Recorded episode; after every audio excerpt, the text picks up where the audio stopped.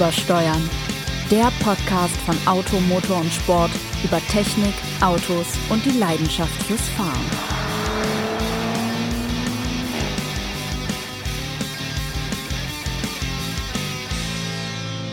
Einen wunderschönen guten Tag, guten Morgen, gute Nacht, guten Abend. Das ist ja das Schöne am Podcast, man kann es immer und überall hören, überall mit hinnehmen. Aus Büro 408, wie immer, fast live, also ein bisschen live.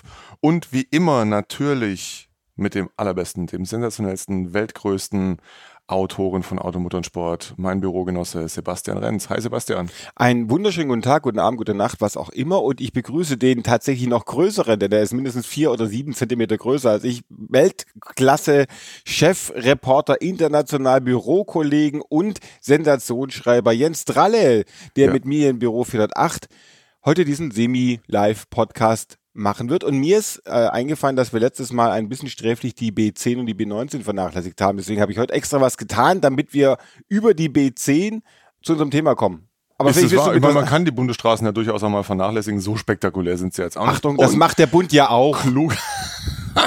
Sehr schön. Wunderbar. Da äh, stelle ich jetzt auch sofort die Klugscheiße rein äh, ein, denn wir wollten ja ähm, nicht über die B19 reden, wo läuft die eigentlich lang, sondern über die B29 im Zweifelsfall. Ne? Stimmt, du hast ja die B29. Wo ist denn die B19 wo, wir gucken kurz nach. Gucken wir, komm, wir, wir gucken, kurz noch nach, wo die B19 läuft, das während Jens erklärt, was ich heute, nee, du kannst ja nicht erklären, was ich heute Morgen gemacht habe. Eher schwierig. Aber B19. Äh, wobei, ich könnte raten, soll ich?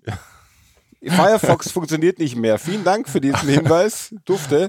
Ab, Jetzt ist alles abgeschmiert. Wenn man einmal dem, dem, dem Hörer, wir sehen nur vom Leser, dem Hörer sagen möchte, wo die wunderbare B19, so, wir versuchen es nochmal. Wenn Sie an der B19 genau, wohnen zum oder Beispiel, die B19 mehrfach langfahren. Oh, die führt richtig weit.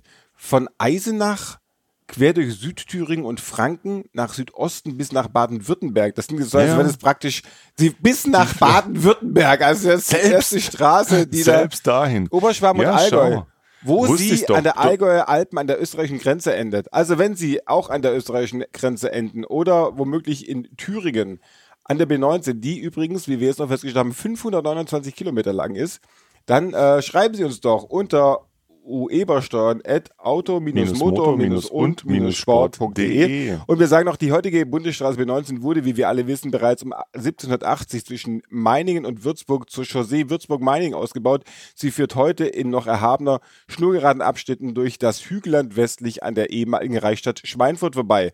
Und 1815, 16 wurde die Hall-Galldorfer Straße gebaut. Falls Sie an der Hall-Galldorfer Straße wohnen, schreiben Sie auch.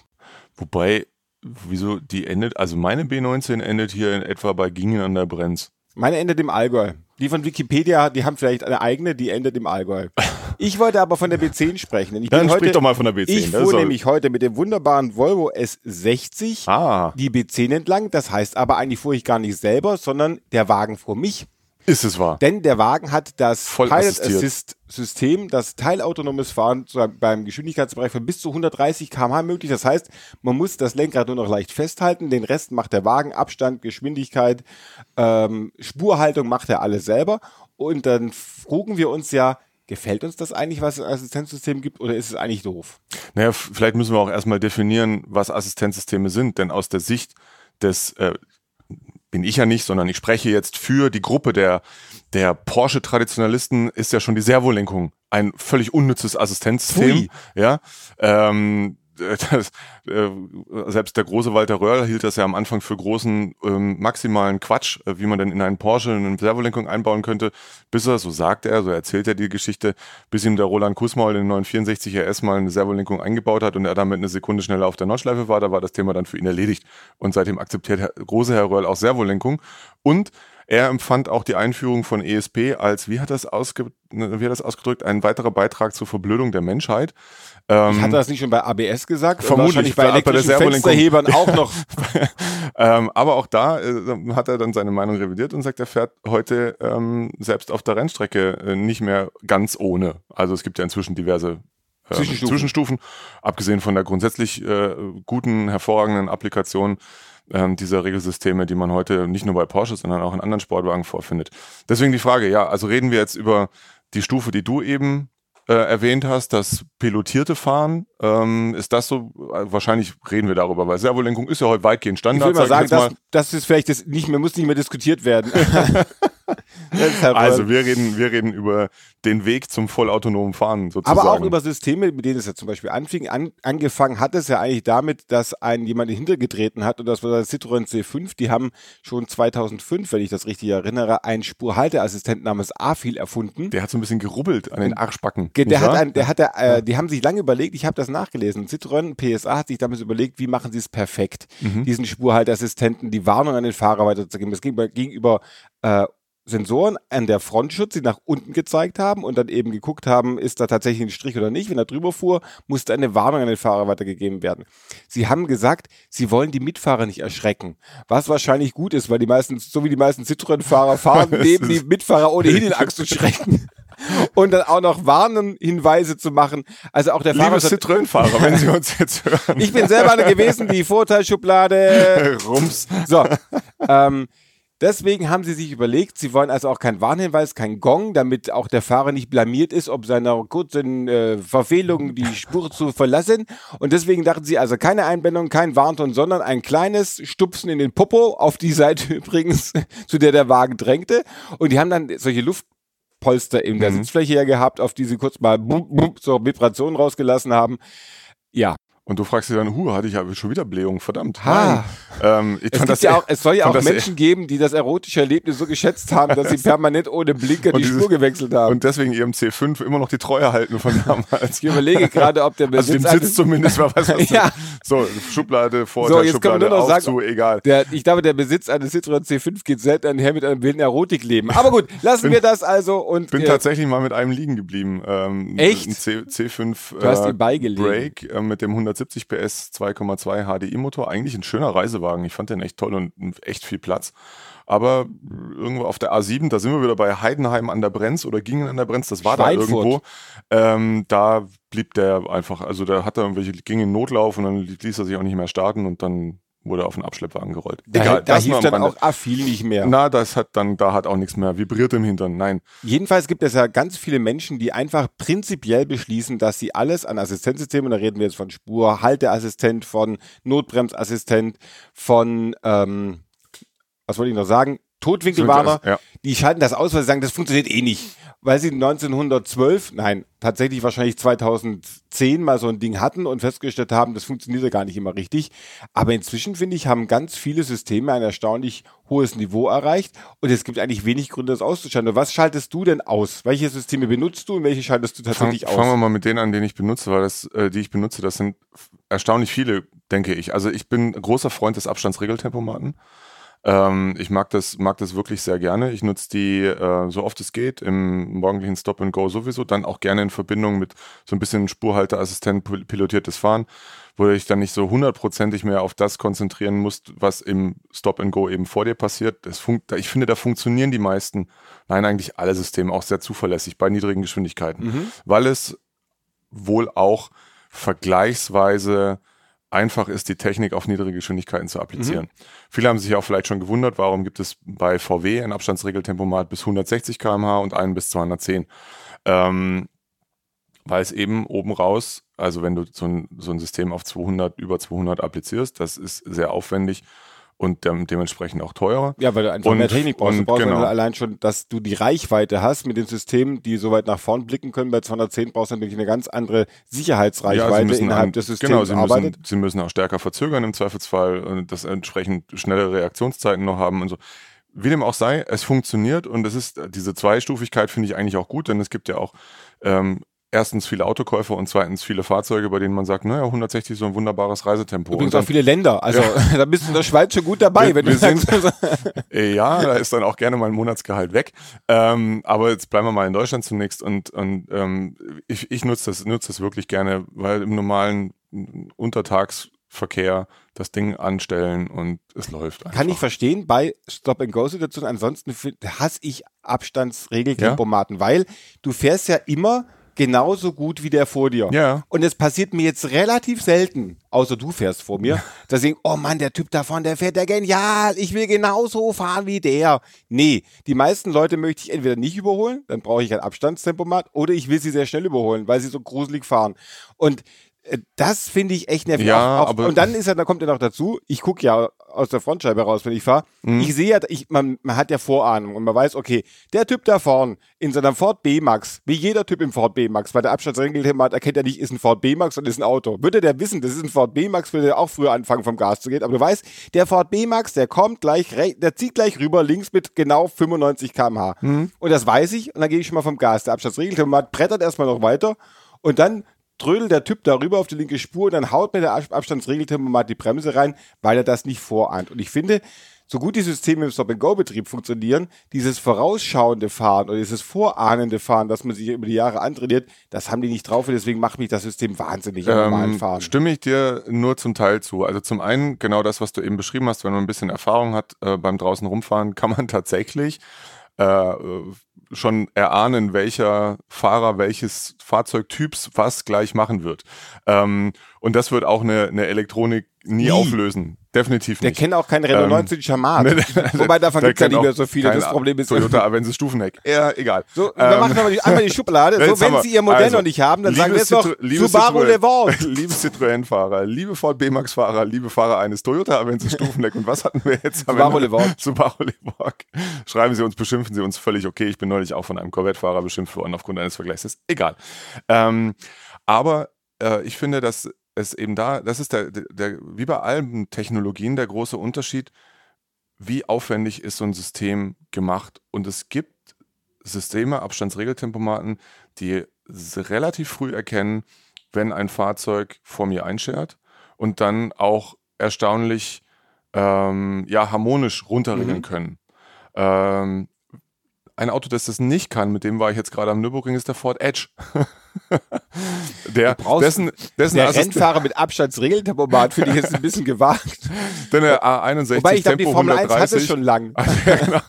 A61 mit Tempo 130, ehrlich gesagt, da schalte ich das Ding einfach an. Das ist eh äh, egal. Also ich, wie gesagt, ich nutze die gerne, aber es kommt eben auf, der, auf die Regelstrategie an. Und diese Systeme in dem Ford zum Beispiel, die funktionierten inklusive der Verkehrsschilderkennung, die ja inzwischen häufig mit dem Abstandsregeltempomat gekoppelt ist. Das funktionierte sehr zuverlässig. Zuverlässiger beispielsweise als ähm, in dem Audi A6, den wir im Dauertest haben. Ähm, nur die Regelung selber war, also viel unharmonischer geht nicht. Also ein per- permanentes Geruckel und so war nervig. Ähm, ja, und deswegen, also du hast gefragt, was ich abschalte. Zum Beispiel bei dem, bei dem A6 schalte ich als erstes diese Kopplung aus. Die Kopplung zwischen Verkehrszeichenerkennung und Das heißt also, dass der Wagen automatisch das Tempo, das Tempo Erkennt- reduziert, erkennt wenn und er meint, ein Verkehrszeichen erkannt zu haben. Und genau das kriegt der, wobei wir jetzt auch sagen müssen, wir haben das jetzt hier nicht akademisch getestet, so wie wir Doch, das mit unseren, mit unseren, äh, na, äh, also nicht, nicht gemessen in dem Sinne, sondern ihr habt euch ein Streckenprofil ausgesucht Genau. und seid so, genau. Und vieles, was wir jetzt heute hier erzählen, basiert ja auch auf persönlichen Erfahrungswerten von unterschiedlichen Strecken oder von Zeiträumen, die man mit so einem Auto verbracht hat. Und da ähm, muss ich sagen, mit dem, mit dem A6, das fand ich eher ernüchternd, ist mir auch ähm, muss ich mal überlegen, ich glaube, war das auch bei einem Daimler? Nee, es ist mir meistens bei, bei Audis aufgefallen, dass diese Kopplung nicht funktioniert und auch die, dass die, die Temporeduzierung sehr abrupt dann nachher ist. Also wenn er jetzt irgendwo am Wegesrand von der Abbiegespur erkennt, ist Tempo 60 und du fährst mit Tempo 100, dass er dann auch sehr schnell auf Tempo 60 Der haut die Bremse rein, also. Bremsbeläge Ansonsten, verkaufen. wenn du, wenn du den, den Abstandsregeltempomat sich selber überlässt, der funktioniert sehr Mhm. gut. Eben auch dieses Einscheren von anderen Fahrzeugen. Ähm, du kannst ähm, äh, einstellen, wie er regeln soll, eher konservativ, das heißt frühzeitig und sanft runterbremsen und auch eher sanft wieder beschleunigen danach oder ein bisschen sportlicher. Ähm, das funktioniert, funktioniert schon toll und deswegen nutze ich das auch gerne. Wo ich so unschlüssig bin, sind eben Spurhalteassistenten. Da finde ich eigentlich, das sollte man wirklich auf den morgendlichen Berufsverkehr beschränken, weil ich bei Tempo jenseits von 60 und sowieso auf der Autobahn jenseits von 130 sollte man noch in der Lage sein, selber die Spur zu halten und das nicht irgendwelchen ja, möglicherweise auch sehr äh, ruppig agierenden Systemen überlassen. Das war zum Beispiel jetzt auch bei dem Ford der Fall, der permanent dir irgendwie, du hast immer irgendwas im Lenkrad Mhm. gespürt, ähm, weshalb ich dann irgendwann einfach ausgeschaltet habe. Das fand ich extrem nervig. Wie, aber wie gesagt, morgens, wenn wir hier, womit wir wieder bei unseren schönen Bundesstraßen wären, von der B29 auf die B14, da vor mich hin juckele dann mit, weiß ich nicht, 30, 40, 50, da funktionieren die meisten Systeme doch schon sehr überzeugend und dann nutze ich auch gerne alles. Also Ja. ich finde den Spurhalteassistent, da bin ich ein Fan von. Da zitiere ich den großen Klaus Westrup, der hier lange Jahre der brillanteste aller brillanten Autoren war und es wahrscheinlich immer noch ist. Hm. Und der sagte dann, ich persönlich brauche es nicht, den meisten täte es aber gut. Ja. Und wenn man jetzt überlegt, was die Menschen alle im Auto so anstellen, da ist ja, sagen wir mal, das Autofahren hauptsächlich eine Nebentätigkeit geworden. Und wie viele Leute an ihrem Telefon rumgondeln und äh, rummachen und dann über die Spuren hin und her gondeln, da finde ich ein Spurhalteassistent mit Lenkeingriff eine sehr gute Idee. Denn wenn man sich schon nicht darauf konzentrieren möchte, die Spur zu halten, dann sollte es wenigstens das Auto machen. Ja. Also ich finde, das ist ein, ein System meiner Meinung nach, das Pflicht werden sollte. Übrigens genauso wie der Totwinkelwarner. Denn da, sehr, da ja das Blinken als solches eine gewisse Auch aus der Mode hat ja gekommen, keine ja. Wertschätzung mehr Mhm. erlangt. Und wenn die Leute dann einfach rüberziehen, ohne zu blinken, dann finde ich doch gut, dass sie mal gewarnt werden, ob da jemand kommt oder gerade daran gehindert werden, ob da jemand kommt, indem das Auto wieder zurücklenkt auf die ursprüngliche Spur. Finde ich eigentlich eine ziemlich gute Idee. Ja, es sind gute Ideen. Man muss sich ja nur immer fragen, was, äh, das ist das, das, das äh, Henne-Ei-Prinzip, ne? Ähm, erfinden wir jetzt mehr solche Assistenzsysteme und ermutigen damit äh, den Leuten noch dröseliger zu werden beim Autofahren? Ne? Ja, aber das, das hat man schon beim ABS gesagt. Ja. Die Leute, die, oder beim Gurt. Die Ja. Leute fahren nicht mehr vorsichtig, wenn sie wissen, dass sie nicht von der Sicherheitslenksäule, damals noch der starren Lenksäule aufgespießt werden. Die Sicherheitslenksäule, uh. Nur, nur äh, was ist dann, wohin führt das? Führt das dann am Ende dazu, dass wir tolle Assistenzsysteme haben, die sich dann am Ende auch nicht mehr abschalten lassen? Ja, das genau, wäre ja nicht das führen. Äh, Das war ja die Konsequenz daraus und das fände ich erschütternd. Da hast du völlig recht, aber die Frage ist ja, wie, wie will man jetzt sowas, also will man das haben, wenn die Leute offensichtlich nicht mehr Auto fahren wollen und es dagegen keine Handhabe gibt? Es gibt Mhm. ja keine Möglichkeit zu sagen, selbst wenn die Polizei jetzt 24 Stunden am Tag Handy-Idioten aus dem, aus dem Verkehr zöge, würden da immer noch genügend rumfahren.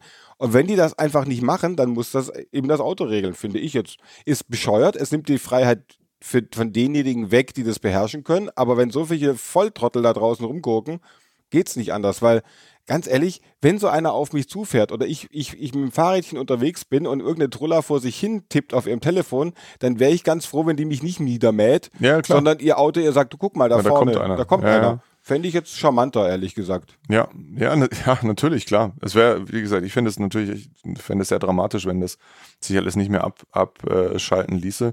Aber nochmal zum, zum Stand der aktuellen Technik, das finde ich schon bemerkenswert, was du da alles mit an Bord hast. Systeme, die äh, dich vor Querverkehr warnen, wenn Mhm. du rückwärts ausparkst. Ähm, Systeme, die, wenn du rückwärts ausparkst, auf ein Hindernis zufährst, bei einer bestimmten Geschwindigkeit auch das Auto vorher einfach automatisch Mhm. abbremsen, wo man sich dann immer furchtbar erschreckt und manchmal passiert das auch ja, zu Unrecht. Diese ganzen Systeme, wie der Name schon sagt, sollen ja assistieren und nicht Verantwortung übernehmen.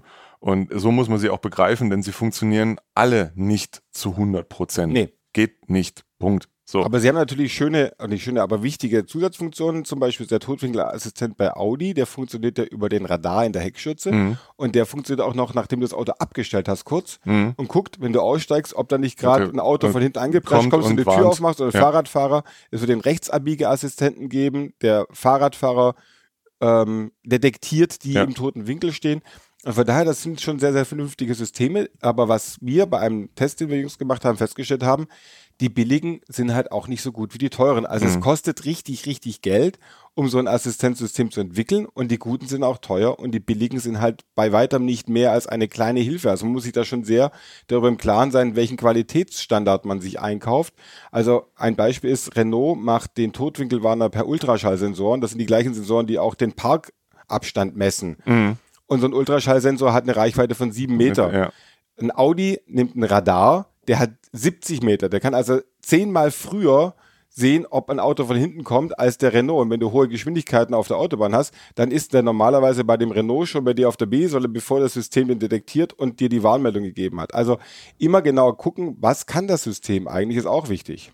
Ja, das, äh, aber wie du schon gesagt hast, das ist ja, das ist auch keine neue Erkenntnis, die sich logischerweise vom Basisauto her auch auf die einzelnen Optionen runtersortiert. Manches kostet halt, was gut funktioniert, kostet durchaus Geld. Aber gut, wie wir jetzt Nee, oder wie nicht, ich jetzt, wie jetzt erfahren oder ja, naja, so die Komplexität der Technik und die, die Funktionsweise. Du hast recht, wie es nachher ausgeführt wird, muss nicht zwangsläufig am, am, am Geld liegen. Was ich nur dahingehend ergänzen würde zur Gesamtkomplexität der Fahrzeuge, eine Zahl, die ich irre finde, weil das ist ja auch, über was wir hier reden, hat ja klar einerseits mit der Hardware zu tun, andererseits aber auch viel mit der mit der Programmierung, also sprich mit der mit der Software. Ich, ich gucke jetzt gerade, wo ich die, ah ja genau, hier, wenn man sich jetzt überlegt, ähm, ich weiß nicht, ob ich das hier schon mal erwähnt habe, ich, aber mich beeindruckt diese Zahl immer wieder. Ein Auto ähm, im Jahr 2020, also sprich schon nächstes Jahr, wird je nach Fahrzeugtyp natürlich, äh, etwa über 100 Millionen Zeilen Softwarecode verfügen. Um das mal einzuordnen, 2010 waren es etwa noch 10 Millionen Zeilen Softwarecode. Ähm, ein modernes Infotainment hat das heute alleine, diese 10 diese Millionen, 10 Millionen. Zeilen. Äh, und der Facebook-Algorithmus hat wohl, habe das jetzt nicht weiter recherchiert, 40 Millionen Zeilen Softwarecode und ein F35 Kampfjet 20 Millionen. So, also nochmal, Autos ab nächstem Jahr oder aktuelle Modelle, die jetzt dann äh, auf dem Markt sind oder ne, die dann bald auf den Markt kommen, 100 Millionen.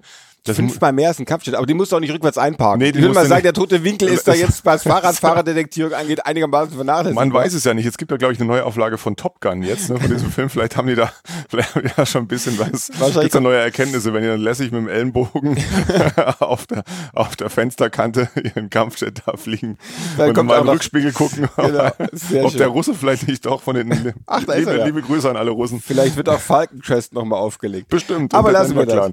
Ähm, was es noch an Systemen gibt, können wir darüber reden. Notbremssysteme mhm. äh, funktionieren eigentlich inzwischen auch ziemlich zuverlässig. In den frühen Systemen hatten wir oft das Problem, du willst einparken oder fährst mit normalem Tempo auf eine Kurve zu und das Notbremssystem denkt, diese Warnbarke, die dir zeigt, dass es nach links geht, ist jemand und haut den Notbremsassistenten rein. Das ist inzwischen auch sehr viel besser geworden, ja, finde ich. Definitiv. Auch dieser Abstandswarner, den, den, den Volvo früher hatte, der dir ja praktisch, sobald du gewagt hast, weniger als 300 Meter Abstand zum Vor so Vorausfahren zu haben, piepte und blinkte. Piepte und blinkte und ja, du dachtest so immer jetzt, hupte, ne? Ja. Irgendwie, also da war vielleicht auch so ein bisschen, das war glaube ich so ein Ton von so, einem, von so einer Versi-Orgel. Ja, das, war einer mit der Hemmorgel drin im genau. Kofferraum vom Volvo S90. äh, ja, was gibt es? Es gibt, äh, was mir auch aufgefallen ist, als wir mit unserem oder als ich mit unserem Dauertest-Audio unterwegs war, dieser Effizienzassistent, dieser prädikative, prädiktive, prädiktive du bist im Fremdwörtern viel besser als ich. Ähm, das, ob man den jetzt befolgt oder nicht, aber das funktioniert ja schon auch großartig. Da sagt einem also das Auto, äh, wann ich den Fuß vom Gas nehmen Klopft soll. Klopft da gegen das Gaspedal kurz, Klopft ne? kurz gegen das Gaspedal und es scheint so ein grüner Fuß mhm. auf so einem Pedal im, genau. im Display. Und sagt jetzt, jetzt geh vom Gas, weil ich weiß, da vorne kommt jetzt ein Tempolimit, da vorne kommt eine Kreuzung, ähm, was auch immer, Ortschaft, keine Ahnung, oder eine Kurve. Ähm, geh jetzt mal vom Gas. Übrigens auch diese, diese Kurvenassistenzfunktion oder Vorhersage, das machen ja heute auch gerne mal Tempomaten. Das kann man auch äh, im Zweifelsfall extra ähm, dazu aktivieren oder eben auch weglassen, dass sie den Straßenverlauf mhm. mit einbeziehen und eben dann selbsttätig, auch wenn nun vor einem keiner fährt, vor einer Kurve die Geschwindigkeit reduzieren. Ist auch ein System, was mir persönlich zu konservativ regelt. Mag ich jetzt ja, nicht so. Da finde ich, da ist die Ausprägung sehr unterschiedlich. Das gibt gute Systeme, die sehr, also Mercedes zum Beispiel macht das eher konservativ, aber sehr mhm. sicher. Ich habe das aber in dem BMW 8er ausprobiert mhm. und habe zum einen das Problem gehabt, dass ich das auch mal auf Einsch also auf Landstraßen und Mittelstreifen gemacht hat und dann ist das für ihn eine Einbahnstraße. Und da fährt er aber auch. Und äh, ja, teilweise fährt er sehr zögerlich, aber mitunter auch mit erstaunlichem Mut in Kurven hinein. Also okay. Also das erinnert teilweise nicht, ist, ist nicht so wie bei Tesla. Tesla mhm. macht das ja auch. Und bei Tesla denkst du ja, dass der, der will dir jetzt entweder ans Erbe oder er will dir mal zeigen, was er für ein Rennfahrer ist, der Computer. Das funktioniert sehr in sehr unterschiedliche Ausprägungen. Hat es jetzt auch beim Nissan Leaf, der hat auch einen aktiven Spurassistenten. Das heißt also, er er hält auch selber die Spur und lenkt dann auch, aber er lenkt praktisch am linken Fahrbahnrand. Mhm. Also er ist immer an der linken Linie ja. und es fühlt sich auch nicht schön an. Also da finde ich, diese aktive Spurführung hat, ist im Moment noch so, wie man sagen würde, vor, vor zehn Jahren waren die ersten Adaptivtempomaten, Abstandstempomaten auf dem Niveau, wo jetzt diese Spurhalteassistenten teilweise sind. Äh, naja, dann haben wir uns jetzt eben missverstanden. Ich meine gar nicht Spurhalteassistent, sondern nee, Spurführung, also aktive Spurführung und Tempoanpassung. Das macht so, er, okay, das meinte so ich. Okay, ja genau, das meinte ich auch, die, eben diese, diese, ähm, ja, das mit Einbeziehen des Straßenverlaufs in, den, in die Tempomatregelung. Genau, und da lenkt ja. auch der BMW, der lenkt dann da oder auch mal nicht. Also, mhm. ui. Witzigerweise fing das auch schon relativ früh an. Ich glaube, BMW war, die waren auch eine der ersten, die das gemacht haben, die nicht nur dem normalen Tempomaten ohne äh, Abstandsregelfunktion eine Bremsfunktion mitgegeben haben, sprich, dass er auch bei Bergabfahrten das Tempo wirklich mhm. hält. Das konnte, ich weiß nicht, ob es Jaguar Land Rover inzwischen kann, aber sie konnten es erstaunlich lange nicht. Und witzigerweise mhm. selbst, wenn du ein ACC hattest und es fuhr keiner vor dir, hat er nicht gebremst. Das weiß ich noch, der, der, aktuelle Discovery, über den ich da vor, wann kam der auf den Markt? Vor zwei Jahren den Einzeltest schrieb, bei dem ist mir das aufgefallen. Genau, da fuhr ich die 8 runter, ähm, äh, Drackensteiner Hang. Und es war keiner vor mir. Ich hatte ein Tempomat an. Auf was darf man da fahren? Ich glaube, das Tempo 80. 80. Dann bin ich, hatte ich wahrscheinlich auf 90 eingestellt, den Tempomat. Und, ja, auf 77 ähm, so und, und roll, rollte, rollte da runter Und er wurde immer schneller. Gut, bei, bei so einem Discovery ist natürlich die Masse schon sehr groß. Also kann natürlich ja, ist er bei einem X5 auch. Aber, die Hangabtriebskraft.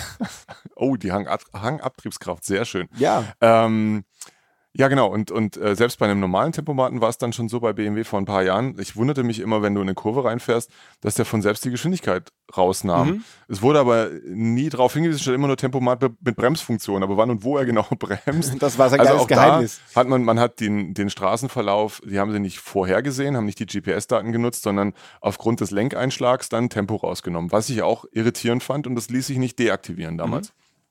Aber inzwischen sind die Systeme natürlich alle besser geworden.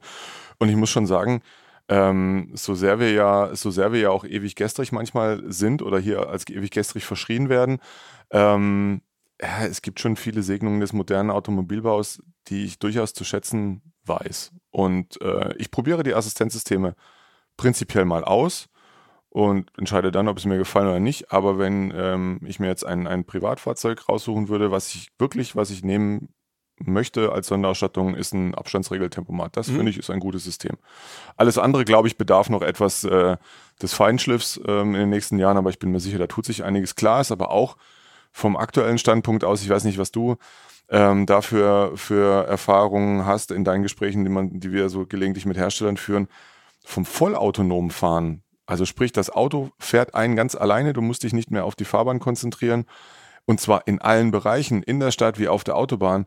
Da sind wir, glaube ich, viel weiter weg, als die meisten auch in der Industrie lange geglaubt haben. Dass das echt eine ganz große Herausforderung ist, vor allem vor dem Hintergrund, dass diese Technologie an sich von allen Herstellern gemeinsam entwickelt werden müsste, denn es darf ja kein vollautonom fahrendes Auto irgendwas besser können als ein anderes Ja. von unterschiedlichen Herstellern. Das ist eine Haftungsfrage. Ähm, von daher, das finde ich einigermaßen beruhigend, das Szenario, was wir am Anfang unseres Podcasts da geschildert haben, dass möglicherweise diese ganzen Assistenten nicht mehr abschaltbar sind. Ah, vielleicht, ja, haben wir noch ein bisschen Zeit, bis das, bis das soweit ist, oder? Ich war, ich war vor einigen Wochen mit einem äh, hochrangigen Ex-Entwicklungschef unterwegs, der inzwischen 80 ist. Und der sagte den schönen Satz, er, er gehe nicht davon aus, dass er zu seiner Lebzeit noch das vollautonome Fahren erlebe. Was ich schon mal, also der Optimismus des Herrn hat mich sehr bewegt. Denn selbst wenn es jetzt, gut. Ähm, ich glaube das bei mir selber ja auch schon nicht. Also, aber vielleicht will der Mann ja 120 werden oder 180. Äh, nee, glaube ich auch nicht. Ist auch, glaube ich, ganz gut. Äh, vor allem ist es ja in der, in der Stadt so komplex. Da kommt ja das, was ich vorher sagte, das Voraussehen, zu wissen, wie der Fußgänger läuft, da sehe ich, das kann Mhm. ich verarbeiten als Mensch. Die Technik, die das wirklich zuverlässig machen kann, ist noch nicht, Nicht da. Ist, ist einfach nicht Ja. da. Das wird nicht kommen. Ja, ist auch, ne, es ist erstaunlich, dass man da aber auch unterschiedliche Sachen hört. Also einige sagen ja, das Auto, vollautonome Fahren wird als erstes in der Stadt funktionieren. Und die anderen sagen, auf der Autobahn nur. so, also auch da ist, herrscht große Einigkeit. Wahrscheinlich nirgends. genau, es bleibt also noch spannend. Jetzt kommt eine wahnwitzige Überleitung. Achtung. Das wichtigste Assistenzsystem sind also weiterhin Sie, der Fahrer. Natürlich. Und deswegen haben wir uns äh, bei unserem Wartesaal des Konjunktivs diesmal um Autos bemüht, bei denen Sie auch tatsächlich das einzige Assistenzsystem sind. Gut, das, Auto da- hat vielleicht noch eine Lenkung, eine gute. Ja, gut. Ja, oder einen interessanten Motor, der Ihnen Ich meinte jetzt assistiert. tatsächlich, dass Aber also die Spur und so selber denken war eigentlich die, so die Idee. CPU zwischen den beiden Ohren muss bemüht werden, meinst du? Ja. Genau, und deswegen sind, treffen wir jetzt auf den Wartesaal des Konjunktivs unseren wunderbaren mobile Parkplatz. Und da Übrigens, möchtest liebe du Grüße anfangen. an die Kollegen von mobile.de, ne, die wir hier immer munter erwähnen, Genau, von denen wir noch keine Fanpost bekommen haben, warum auch immer. Soll ich anfangen, Sebastian? Willst du nicht anfangen? Ich komme auch gleich zu dir rüber, ich muss kurz nochmal überlegen, ob das Fahrzeug, das ich genommen habe, überhaupt den hohen Ansprüchen genügt, die äh, oder niedrigen Ansprüchen genügt, die wir hier an den Wagen halten werden. Unser Producer Jonas schüttelt den Kopf. Ich bin sehr gespannt, welches französische Automobil Sebastian heute wieder Mist, ich ausgesucht muss hat. schnell ein anderes nehmen. Verdammt. Aber ähm, ja, Sebastian, du hast recht. Ich habe mir zufällig zu dieser Folge ein Auto ausgesucht, das wirklich auf nahezu jegliche Assistenzsysteme verzichtet. Ähm, abgesehen von ABS, das hat's. Und zwar finde ich, ist mal wieder Zeit für eine schöne Elise. Ah, Pur Elise. Ne, sagen wir, wie war, oder von wem war noch diese komische... Richard Ledermann. Richard, natürlich, die ist aber ein englisches Auto, das auch, äh, das in Deutschland steht, im schönen Hamburg. Ähm, die ist gar nicht so teuer. Nee, sie ist vor allem deshalb nicht so teuer, weil es diese Elise den für mich, finde ich, besten Motor hat, den es bislang in einer Elise je gab. Und zwar ist es keinen britischen.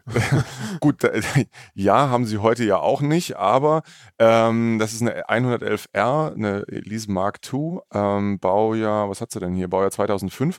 Und zwar ähm, hat die den fantastischen 1,8 Liter Toyota Motor mit 192 PS der eine echte Drehorgel ist. Also ein Saugmotor, richtig schöner Oldschool-Saugmotor. Ähm, und weil dieses Auto so gut ist, beziehungsweise dass dieses Auto gut ist, erkennt man an den Preisen, die in der Regel dafür aufgerufen werden.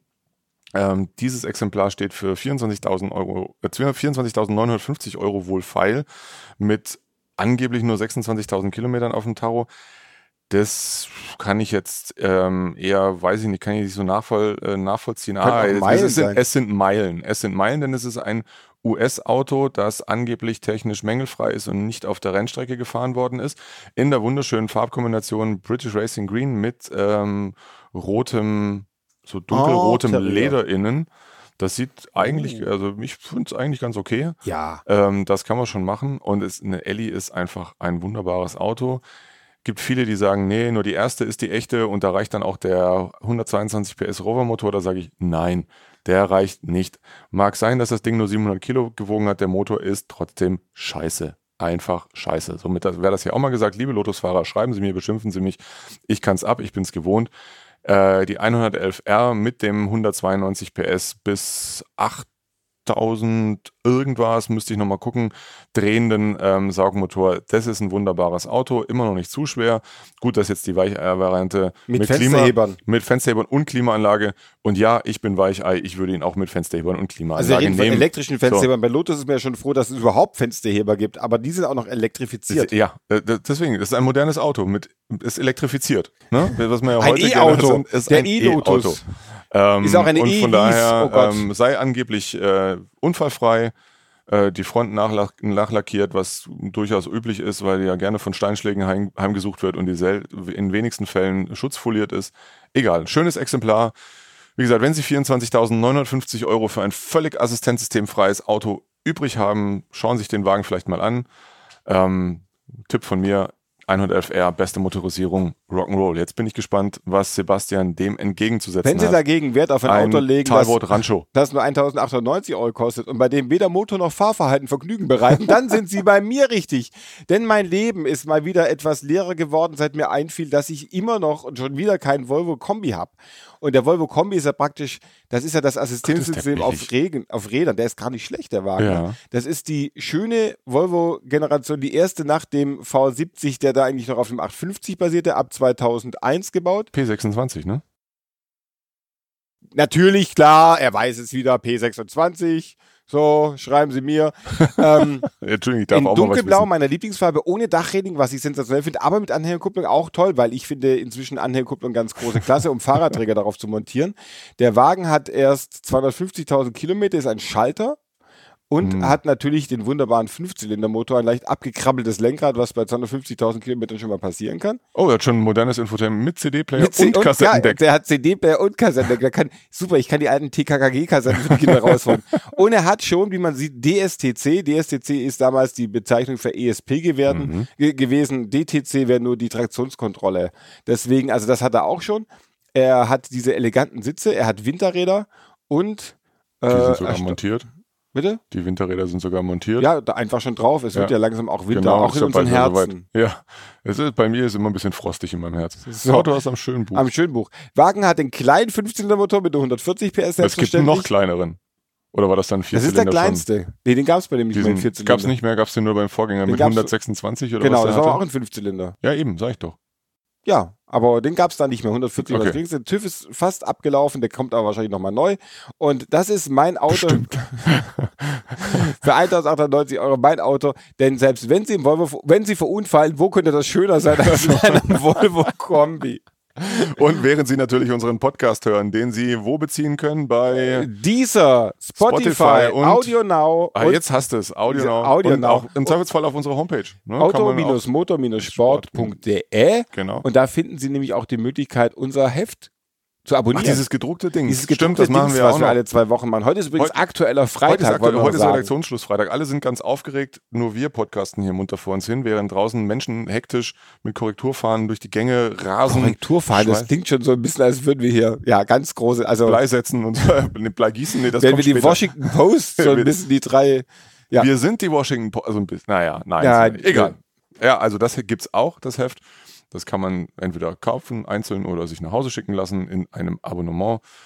Oder auch nicht. wir helfen da gerne. Ja. Wenn Sie ein Abo wollen, wir assistieren da gerne, womit Ja, wir wir jetzt mal wieder, da, hat, das haben wir hier. Wir also, sind die Assistenten. Ja, der Mann der Brücken heute. So, ja, ich, gut. über sieben Krücken musst du gehen. Ja. Wir wünschen Ihnen jedenfalls ein schönes Wochenende, eine schöne Woche, wann auch immer Sie uns hören. Na, dienstags gibt's ja uns immer. Nee, ja, gibt's uns? kann ja sein, dass Ach, jemand uns, du hast ja gerade gesagt, dieses, du weißt, das macht mich fix und fertig. Man kann die Leute nicht vernünftig ansprechen bei diesem Podcast. Was sagt man? Hey, Fans oder ja, so. ich glaube, das, irgendwie. das ist, hat, haben wir letztes Mal schon angesprochen. Das Problem ist, wenn wir in Berlin wären, wüssten wir da, also wenn es nur Berliner hörten, wüssten wir, dass die uns alle nach dem Clubbesuch am Sonntag früh hören. Da wäre es es so? einfach.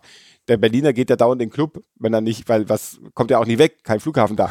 Und deswegen, Für den deswegen jetzt das Futur 3 erfunden worden ist, wie der Postillon vermeldete. Aber egal, wir schweifen ab. Ach, was wir noch erwähnen müssen an unsere Hörer, die, die sind ja, äh, unsere Stimmt. Hörer sind Rammstein-Hörer, ne? Unsere, genau. Wir haben ja angenommen, wenn, wir, wir haben jetzt bei Spotify eine Liste rausbekommen. Was hören Sie, also Sie jetzt noch, wir hatten natürlich auf Marianne und Michael Ja. gesetzt. Ja, Nehmen auch an, nein, dass die einen nicht. ziemlichen Boost bekommen haben in den letzten Wochen, aber Sie hören Rammstein, Rammstein, ja. was ich ziemlich klasse finde. Denn die, die, die, die Leute, die sich Move, den anderen Podcast von Automotor und Sport runterladen, die Ed hören Sheeran. Ed Sheeran. Ed Sheeran. Ja. Also, Und wer Rammstein hört, braucht auch keine Assistenzsysteme im Auto. Der fährt auch im. Zweifelsfall mal ohne Servolenkung. Hören oder Sie ohne weiter. TÜV im Falle deines Volvo Ach was, wer Rammstein hört. Liebe Rebellen da draußen, wir wünschen euch weiterhin einen schönen Tag. Hört uns und äh, Bis demnächst in bis diesem Kino. demnächst. Bis dann. Ciao, ciao. ciao.